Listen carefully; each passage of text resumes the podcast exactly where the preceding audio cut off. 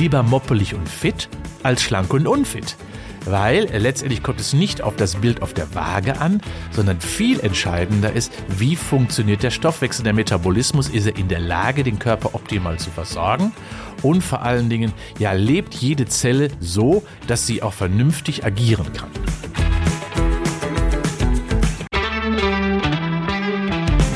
Fit und gesund. Mit Professor Frohböse. Mehr über den eigenen Körper erfahren.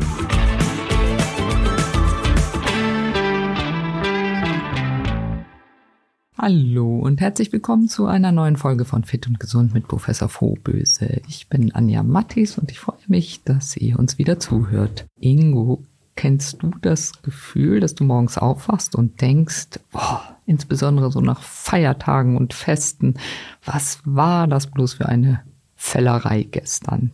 Das Essen schmeckte einfach zu gut, doch warum habe ich bloß so viel gegessen? Ja, das passiert mir natürlich auch. Ähm, insbesondere, wie du schon sagst, äh, wenn es schöne Feiern sind, wo man dann wirklich den ganzen Abend immer mal so ein bisschen da schlägst und da so ein bisschen schnabuliert. Ja, das habe ich auch, klar. Oh, das hinterlässt offensichtlich keine Spuren an dir. ja, das ist einfach ein Regulativ. Das heißt, am nächsten Tag wird einfach etwas weniger gegessen, um das wieder auszugleichen. Aber ja, es muss ja auch mal sein, denn Genuss hängt zwar nicht mit der Menge zusammen, aber mal so ein bisschen über die Stränge zu schlagen, das ist doch wirklich auch ein Salz in der Suppe des Lebens. Also ist das auch durchaus in Ordnung, wenn man mal ordentlich zuschlägt und derartig schlemmt. Cheat Days sagt man das ja heutzutage so schön modern so. Das ist es natürlich. Ja, darf man nicht regelmäßig machen. Gibt ja welche, die sagen, okay, ich mache jeden Sonntag einen Cheat Day. Nee, dann ist es ein bisschen zu viel. Aber ab und zu, na klar. Aber reden wir deswegen auch von dem sogenannten Weihnachtsspeck? Nee, das würde ich nicht so sagen. Denn äh, gilt das geflügelte Wort, du nimmst nicht zu zwischen Weihnachten und Neujahr, sondern du nimmst nur zu zwischen Neujahr und Weihnachten. Äh, so muss man das betrachten. Das heißt, die eigentliche Problematik ist in den anderen Monaten ab Januar quasi bis Weihnachten wieder. Ansonsten, wenn ich mal ein bisschen über Weihnachten ja auch den Verführung der Dominosteine und der Spitzkuchen erliege, warum denn nicht? Ja, mal unabhängig davon, ob wir nun Weihnachten haben oder ob ich einen Tag zuvor geschlemmt habe. Also wenn ich morgens vor dem Spiegel stehe, dann kommt es schon mal vor, dass ich denke, huch, wo kommt denn jetzt dieses Hüftgold plötzlich her? Und dann ist die Frage, wie werde ich den Speck wieder los, bevor er sich festsetzt? Einfach weniger essen, mehr laufen? Ja, wenn das so einfach wäre, du musst dir mal überlegen, wenn du auf die Waage schaust und hast ein Kilo mehr morgens zum Beispiel drauf, ne, dann hat das nichts mit dem Körpergewicht zu tun des Abends, was du gegessen hast. Denn ein Kilogramm Körperfett hat 7000 Kilokalorien. Du musst also schon ganz schön viel gegessen haben, damit das auf den Polstern landet. Heißt also, äh, es ist immer ein längerer Prozess. Und das wird man auch nicht in einem kurzen Prozess einfach mal so los. Und deswegen gehört da relativ viel zu. Es gehört der ganze Lebensstil dazu, den man beachten muss. Und nur mal einfach dreimal in der Woche ein Ründchen zu laufen äh, oder mal so ein paar Tage oder 14 Tage mal aufs Essen zu achten, das reicht auch nicht aus, um eben diese 7.000, 14.000, 28.000 Kilokalorien, die es denn dann sind, loswerden zu können. Ja, und auf dieses Meer wollen wir heute mal genau gucken. Gerade ums Abnehmen ranken sich ja viele Mythen. Sollten wir weniger fettes Essen zu uns nehmen, wenn wir Fett reduzieren wollen? Was bringt es wirklich, Kalorien einzusparen? Welcher Sport hilft am besten zur Fettverbrennung? Und um diese Fragen geht es in unserer heutigen Folge. Doch zunächst einmal die Frage, was passiert eigentlich in unserem Körper, wenn wir mal mehr als nötig gegessen haben? Ja, da muss die Energie ja irgendwo hin, denn der Körper hat sie ja dann mal einmal aufgenommen und der wehrt sich auch nicht dagegen. Das ist ja das Blöde. Das heißt also, uns Menschen kann man mästen. Und das sieht man ja auch, das funktioniert ja auch ganz gut. Die Industrie schafft das ja auch. Und das landet auf den Fettpölsterchen deswegen, weil an einem Gramm Fett sind eben mehr Kilokalorien gespeichert als zum Beispiel einem Kohlenhydrat. Und dementsprechend lagert er alles immer in Fetten ab. Höhere Energiedichte pro Gramm eben Fettmasse. Und das ist auch gut so. Das heißt, es ist eine sehr kluge Einrichtung. Das heißt also, all das, was wir zu viel essen, sei es Fette, sei es Kohlenhydrate, sei es Proteine, landet trotzdem immer im Fettspeicher, weil das eben einfach so die Speicherinstitution des Körpers ist. Aber zu wenig essen ist auch nicht gut, oder? Ja, genauso blöd. Denn äh, dann reagiert der Körper zwar anders, er hat nichts zu speichern, aber dann baut er verbrauchende Zellen ab.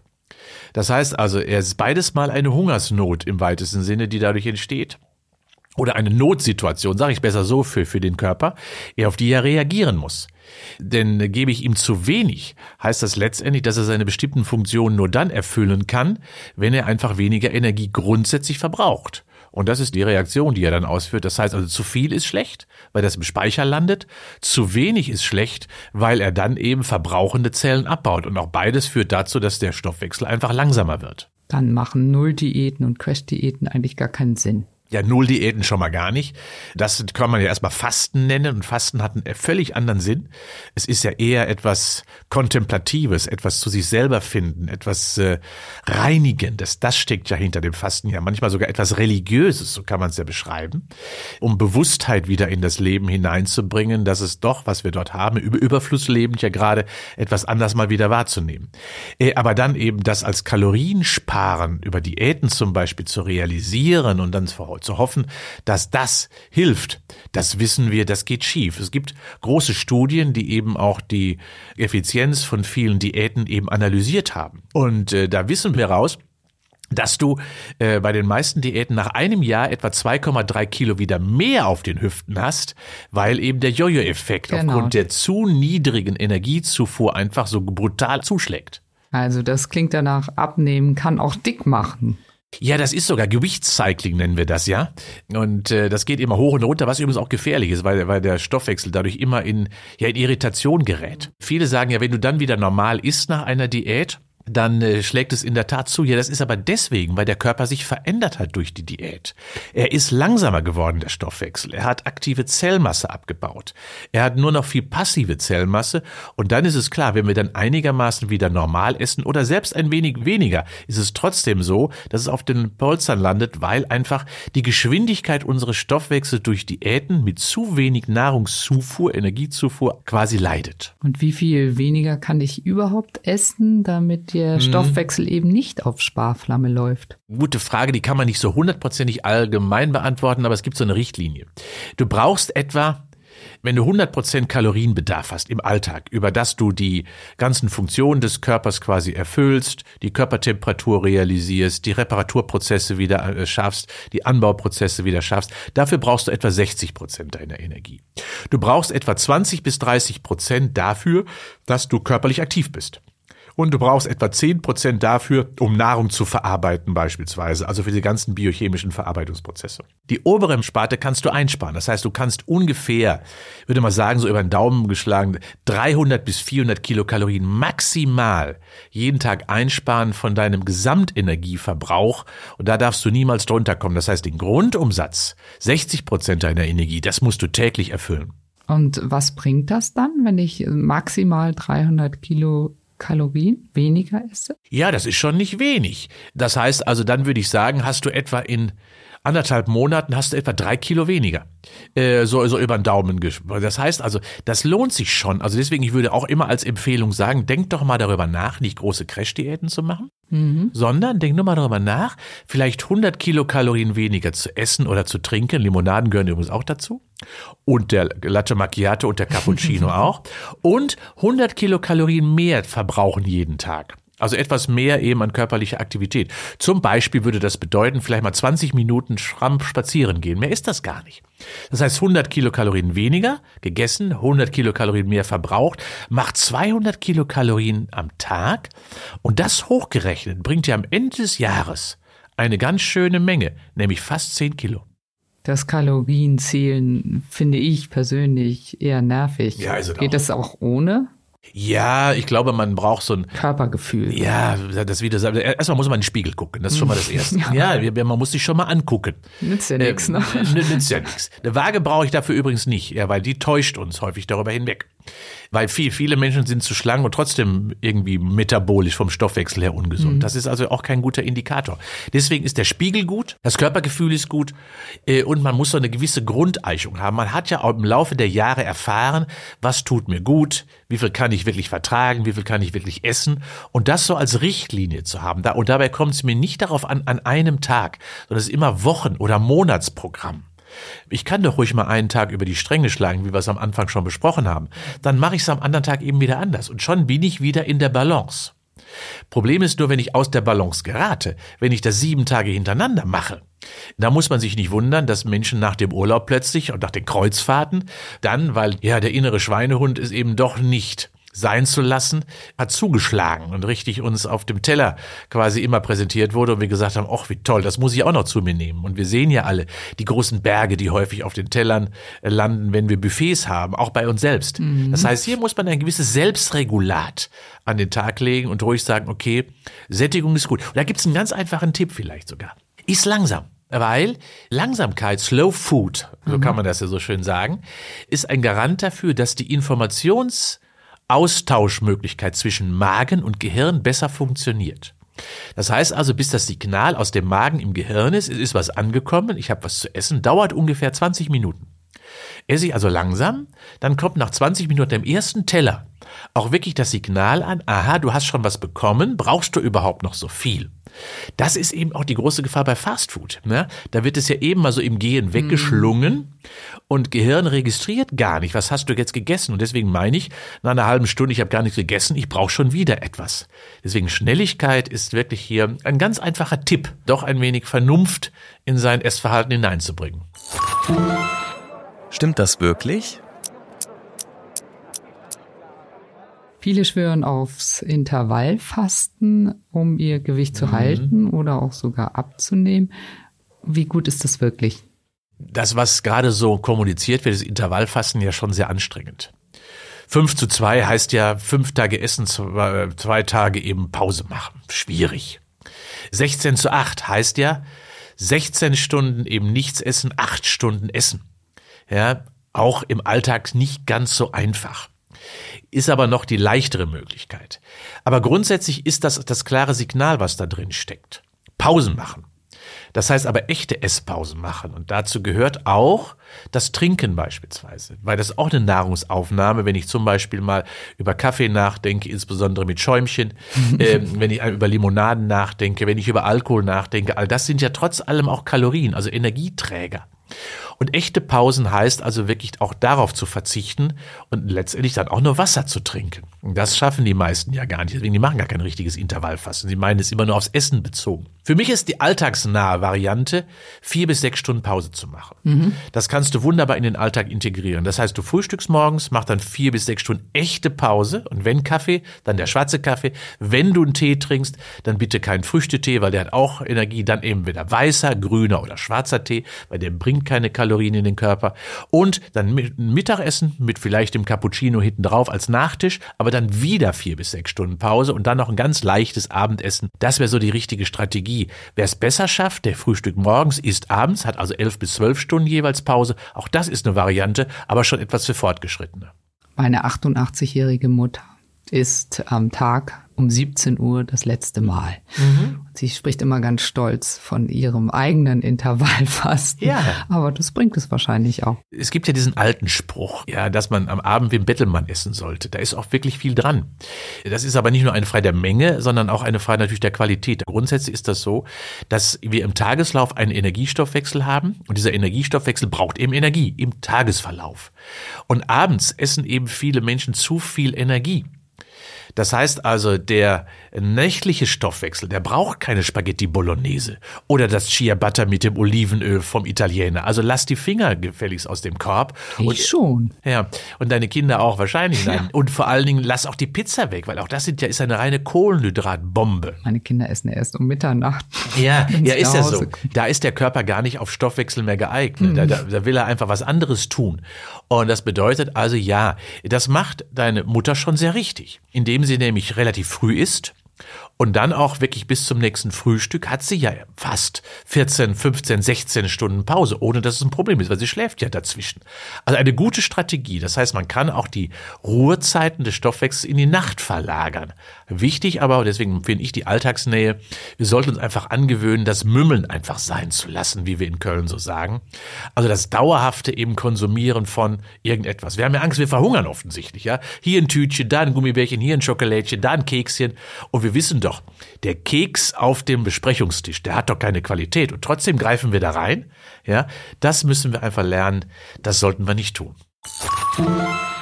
Wer hätte das gedacht? Die Zahlen sprechen für sich. Immer mehr Menschen in Deutschland leiden unter Fettleibigkeit. Bereits jede oder jeder Neunte hat eine diagnostizierte Adipositas. Das zeigen jetzt aktuelle Daten der KKH, Kaufmännischen Krankenkasse. Demnach stieg die Zahl der Übergewichtigen zwischen 2012 und 2022 um etwa ein Drittel. Alarmierende Zahlen. Was sind deiner Ansicht nach die Ursachen dafür? Ja, und das Allerschlimmste ist sogar, dass Kinder mittlerweile ja schon sehr übergewichtig sind.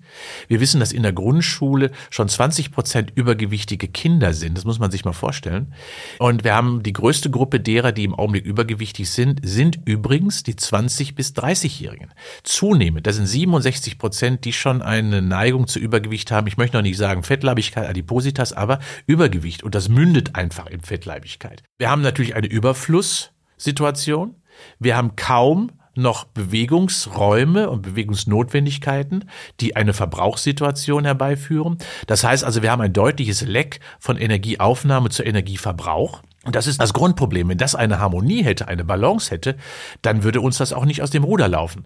Und da wir auch häufig durch das falsche Essen es eben keine richtige Sättigung macht, sondern einfach leere Energiequelle ist, die vom Körper eben nicht genutzt werden kann, haben wir das Problem. Nehmen wir mal so eine, gibt mal so ein Beispiel, so eine Tüte Chips beispielsweise, ja, so eine große Tüte. Und ich sehe häufig Menschen, die, Achtung, Kinder.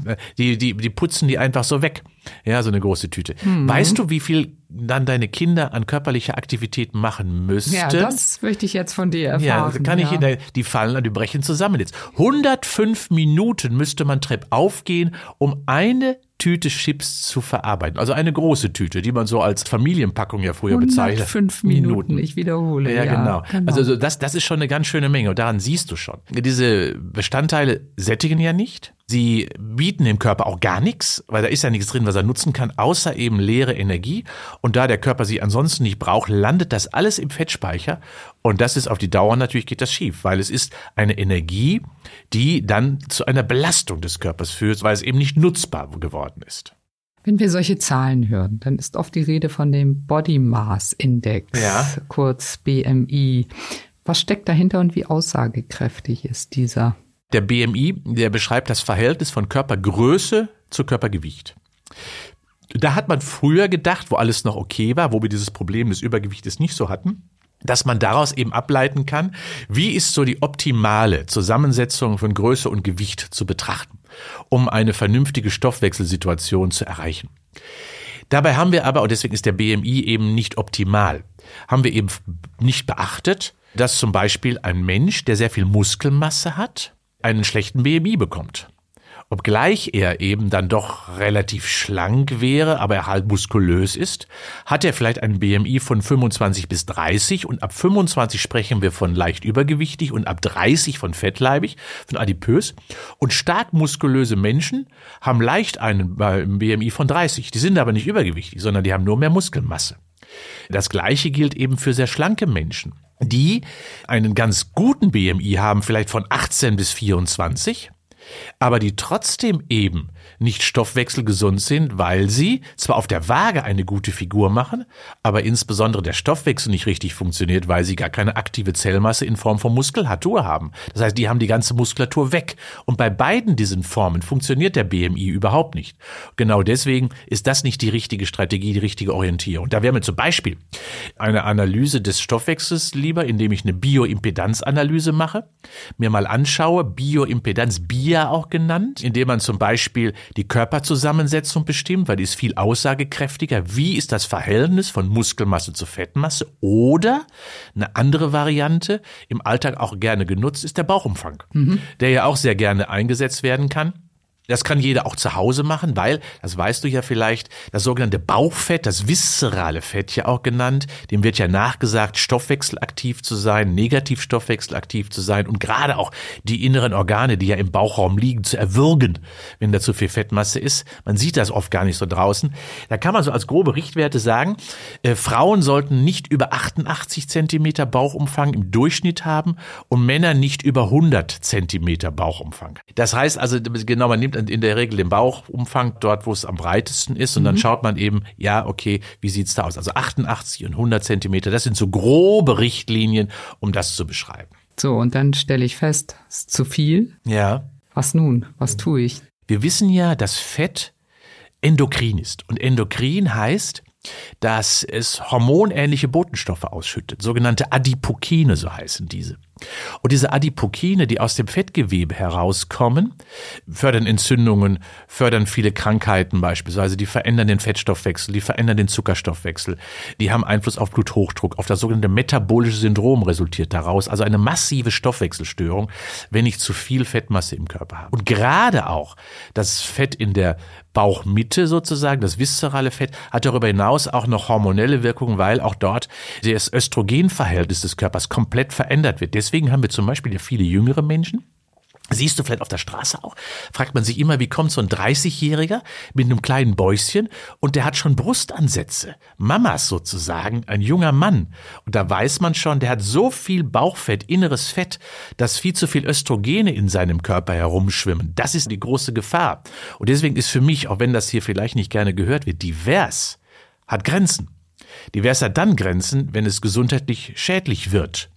Und gesundheitlich schädlich heißt unter anderem, wenn ich zu viel Fettmasse im Körper habe, verändert das meine gesundheitliche ja, Grundausstattung, die nachhaltig und langfristig schädigend für das Individuum, aber damit auch gleichzeitig schädigend für die gesamte Gesellschaft ist, weil die Kosten müssen wir alle gemeinsam tragen. Und deswegen bitte frühzeitig darauf achten, dass das eben nicht so sich realisiert. Mal eine ganz doofe Frage. Also kann ich, wenn ich mobbelig bin, überhaupt gar nicht fit sein. Oder? Falsch. Ah, nee, das ist falsch. Lieber moppelig und fit als schlank und unfit. Weil äh, letztendlich kommt es nicht auf das Bild auf der Waage an, sondern viel entscheidender ist, wie funktioniert der Stoffwechsel, der Metabolismus, ist er in der Lage, den Körper optimal zu versorgen und vor allen Dingen, ja, lebt jede Zelle so, dass sie auch vernünftig agieren kann. Ja, also müssen wir auf das Innere des Körpers achten und nicht gucken, wie wir aussehen von außen. Aber auch hier vielleicht nochmal eine Zahl, die wir wahrscheinlich auch viele unserer Hörer und Hörerinnen erschrecken wird. Aber um wirklich eine Balance im Körper herzustellen, brauchen wir ein gutes Verhältnis zwischen Fettmasse und Muskelmasse. Jetzt kommt die Zahl. Wir sollten als Mann etwa 40 Prozent Muskelmasse im Körper haben und als Frau etwa 30 bis 35 Prozent Muskelmasse haben. Nur dann ist das Verhältnis ausgewogen. Und das ist auch meine Empfehlung, die ich zum Beispiel natürlich all jenen gebe, die es seit Jahren, Jahrzehnten nicht schaffen, ihr Gewicht zu regulieren. Weil die Konsequenz ist, haben wir zu wenig Energie, zum Beispiel über Diäten, dem Körper zugeführt, baut er Muskelmasse ab. Die Folge ist eben, dass wir relativ betrachtet plötzlich viel mehr Fettmasse haben und das verändert den Körper komplett. Hormonell, strukturell und vor allen Dingen verliere ich den Kampf gegen das Fett. Stichwort Muskelarbeit. Warum ist es dann eigentlich so schwer, mit Sport abzunehmen? Ja, weil ich äh, viel zu wenig Energie verbrenne beim Sport. Jetzt stell dir mal vor, ein Kilogramm Körperfett hat 7000 Kilokalorien und du möchtest jetzt mal fünf Kilo abnehmen dann heißt das, du musst 35.000 Kilokalorien verlieren. Nun gehst du eine Stunde walken. Weißt du, wie viele da verbrennst in einer Stunde walken? 400. 400. Und da bist du schon zügig unterwegs. Jetzt stell dir das vor, du willst 35.000 Kilo über Nordic Walken, du hörst gar nicht mehr auf zu rennen. Ja. ja. Ja, so ist das ja letztendlich von der Summe her. Das bedeutet also, es geht beim Sport niemals, liebe Leute, darum, Kalorien zu verbrennen. Also vergesst die Tabellen, dass man bei der einen Sportart mehr verbrennt als bei der anderen. Bei dem einen Gerät mehr verbrennt als bei dem anderen. Das ist völlig egal. Es mhm. geht nur darum, durch die richtigen Maßnahmen den Körper so zu verändern, dass auch wenn du nichts tust, er mehr Energie verbrennt. Das ist die eigentliche Botschaft. Das heißt, auch wenn du zu Hause auf der Couch liegst, musst du quasi einen Stoffwechsel haben, der zu einer Turbomaschine geworden ist, zu einem Rennwagen geworden ist und dementsprechend dann eben mehr Energie verbrennt. Das ist das Ziel durch Sport. Heißt also, Sport dient der Körperveränderung und nicht dem Kalorienverbrauch. Und wie finde ich heraus, welche Sportart für mich die richtige ist? Ja, erstmal die, die dir Spaß macht. Das ist schon mal das Wichtigste. Aber letztendlich auch hier nochmal. Du musst an zwei Schrauben drehen, wenn du abnehmen, wenn du Gewichtsmanagement betreiben möchtest. Du musst zwei Dinge machen. Du musst erstens Muskelmasse aufbauen, damit du mehr Hubraum bekommst. Das machst du über Muskeltraining. Das kannst du am Anfang mit dem eigenen Körpergewicht machen. Kniebeuge, Liegestütze, Bauch- und Rückenübungen wie Crunches oder Sit-Ups oder ähnliche Dinge, dann kräftigst du sie und baust vor allen Dingen Muskelvolumen auf. Du brauchst Volumen. Auch wenn Muskulatur Feind der Waage ist. Es ist übrigens leider 13 Prozent schwerer als Fett. Das ist ein bisschen das Problem. Ah, ja, ja. Für die Waage ist das nicht so gut. Aber es ist trotzdem der Motor des Stoffwechsels und damit des Energieverbrauchs. Das heißt, alle brauchen Muskeltraining, Empfehlung, zweimal pro Woche, etwa 30 Minuten. Länger brauche ich da nicht für. Irgendwann wirst du vielleicht an Gerätschaften müssen, wenn du besser geworden bist, weil dann reicht es nicht mehr. Und das zweite ist, du brauchst, wie beim Auto auch, du brauchst mehr PS. Und PS heißt hier, du brauchst mehr sogenannte Mitochondrien. Schweres Wort. Mhm. Aber die Mitochondrien sind die Kraftwerke der Zelle. Also in jeder Zelle sind Kraftwerke drin, die die Energie verbrennen und dementsprechend verbrauchen. Je mehr du davon hast, kannst du dir vorstellen, umso mehr Energie kannst du verbrennen. Und das schaffst du über Herz-Kreislauf-Training. Das heißt also, da machst du Radeln, Walken, Schwimmen, Nordic Walking. Je länger, umso besser. Laufen ohne zu schnaufen, immer mit viel Sauerstoff im Körper. Also niemals außer Atem kommen. Das ist die richtige Strategie. Und nur wenn du beides machst, wirst du den Körper nachhaltig verändern. Sowohl im Sinne der PS als auch im Sinne des Hubraums. So, jetzt habe ich den Vorsatz, mich mehr zu bewegen mich besser zu ernähren und auf Zwischenmahlzeiten zu verzichten und dann natürlich noch viel Wasser zu trinken. Welche Tipps gibst du mir denn, damit ich mich nicht von den alltäglichen Versuchungen aus dem Konzept bringen lasse? Ja, äh, was jetzt? Also du hast doch ein Ziel vor Augen. Und das Ziel musst du nur in den Spiegel gucken, da weißt du, was los ist. Aber ich weiß, was du meinst. Die täglichen Verführungen. Genau. Ja? Äh, da werden da deine Kinder sagen, ach Mama, was sagst du denn? Ja? Das haben wir gar nicht von dir erwartet. Ähm, jetzt hast du heute gerade ein schlechtes Licht auf dich selber geworfen, was nicht so gut ist. Aber auf der anderen Seite heißt das ja, ähm, es ist am Anfang wirklich Disziplin notwendig. Und du wirst sehen, dass es kein Verzicht ist, wenn du etwas mal nicht zu dir nimmst. Ganz im Gegenteil sogar. Mal eine Pause zu machen beim Essen macht Freude auf das nächste Essen. Das heißt, du lernst viel bewusster wahrzunehmen, auch zu schmecken, zu riechen, zu fühlen, zu kauen. Das lernst du viel bewusster. Du wirst erfahren, dass körperliche Aktivität ein Erlebnis ist, und zwar ein positives Erlebnis ist. Dass es dir gut tut und dass du nach geraumer Zeit plötzlich eine ganz andere Körperhaltung bekommst, dass du viel aufrechter und positiver ins Leben schaust. Das heißt, du musst dich nur beachten. Und wenn du das tust, achtsam mit dir bist, bei dem, was dich verändert, dann wirst du ganz schnell gute Gründe dafür haben, dass der richtige Lebensstil, den du dann einleitest, durch vernünftige Ernährung, durch eine ausgewogene Vorgehensweise, auch was körperliche Aktivität betrifft, dass du dadurch nur profitierst. Ja, okay. Ja, ein bisschen Disziplin ist natürlich notwendig. Naja, so unbedingt. muss man anfangen. Hm. Und ohne Disziplin geht's ja offensichtlich jetzt auch, denn es gibt ja jetzt die Wunderspritze. Ja, ich könnte mir einen Wirkstoff namens Semaglutid unter ja. die Haut spritzen und schon werde ich locker ein paar Kilos los. Was hältst du denn davon? Die macht diese Wunderspritze, die da gerade so gehypt wird, wirklich ja. schlank? Ich krieg da so graue Haare, glaube ich schon genug davon habe. Aber, aber grundsätzlich äh, ist das ja wirklich eines der, der Grundprobleme, dass wir hier den Teufel mit dem Belzebub austreiben. Ist Cholera oder Pest? Ja, so kann man es beschreiben. Auf was greife ich nun zurück? Es verändert ja nichts. Es ist natürlich bei vielen krankhaften, pathologischen Adipositas-Fällen schon eine Unterstützung, aber nicht die Lösung. Es hilft. Und das so als, als Mode, Medikament, Modedroge. Dadurch kriegst du eine bessere Figur, halte ich für skandalös, wenn ich ehrlich bin. Weil erstens, Diejenigen, die das machen, den wirklichen Diabetikern insbesondere, also den Menschen, daher kommt das ja, den Menschen, die einen Bedarf haben, das Medikament wegnehmen. Warum? Nur aus irgendwelchen ästhetischen Gründen. Und zweitens finde ich es auch skandalös, wenn Ärzte da mitmachen oder Apotheken da mitmachen, das sogar verschreiben. Das geht auch nicht. Das ist genauso falsch. Also diese Unterstützung kann ich hier überhaupt nicht verstehen. Denn wir haben alle eine Verantwortung. Es gibt ja einen alter Satz, der ist uralt. Bevor du einem Menschen hilfst, frag ihn, ob er sich selber helfen möchte. Und wenn diese Antwort verneint wird, dann finde ich, haben wir im gesamten Gesundheitswesen die Pflicht, auch Aufklärung betreiben, Kompetenzen zu vermitteln oder vielleicht auch mal Nein zu sagen, wenn jemand dort nach Hilfe bittet, die unnötig ist. Und das vielleicht mal hier als pädagogische Front, die ich hier gerade aufgemacht habe. Aber vom Grundsatz her, ja, es hilft natürlich, wie gesagt, gerade bei den schweren Adipositas-Fällen, kann es gewichtsregulativ wirken, aber eben nur additiv. Allen anderen würde ich immer empfehlen, ändert euer Lebensstil. Denn ihr seid dann abhängig von dieser Spritze. Denn ohne diese Spritze geht sofort wieder in die andere Richtung. Ihr habt nichts gewonnen, ganz im Gegenteil, sogar viel verloren, weil dadurch der Körper eben keine positiven Signale erfährt und der Geist schon mal gar nicht. Es gibt ja Abhängigkeit, Sucht und so weiter und so fort. Also ich würde sagen, Finger weg von diesem Teufelszeug. Let's Fitness die kleine Übung für zwischendurch. Ran an den Hüftspeck. Welche Übungen könnten mich bei meinem Vorhaben unterstützen? Ja, jetzt kommt die schlechte Nachricht.